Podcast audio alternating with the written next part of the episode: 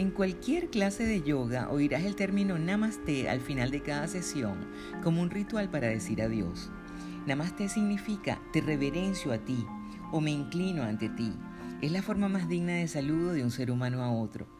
En India, para expresar el saludo, se hace un gesto con las manos juntas frente al corazón y una ligera inclinación de cabeza sin obligación de decir nada.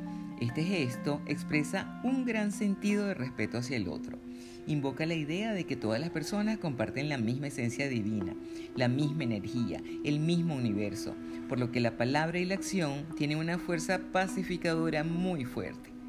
Namaste es el saludo de cortesía acostumbrado para iniciar o finalizar una clase de yoga.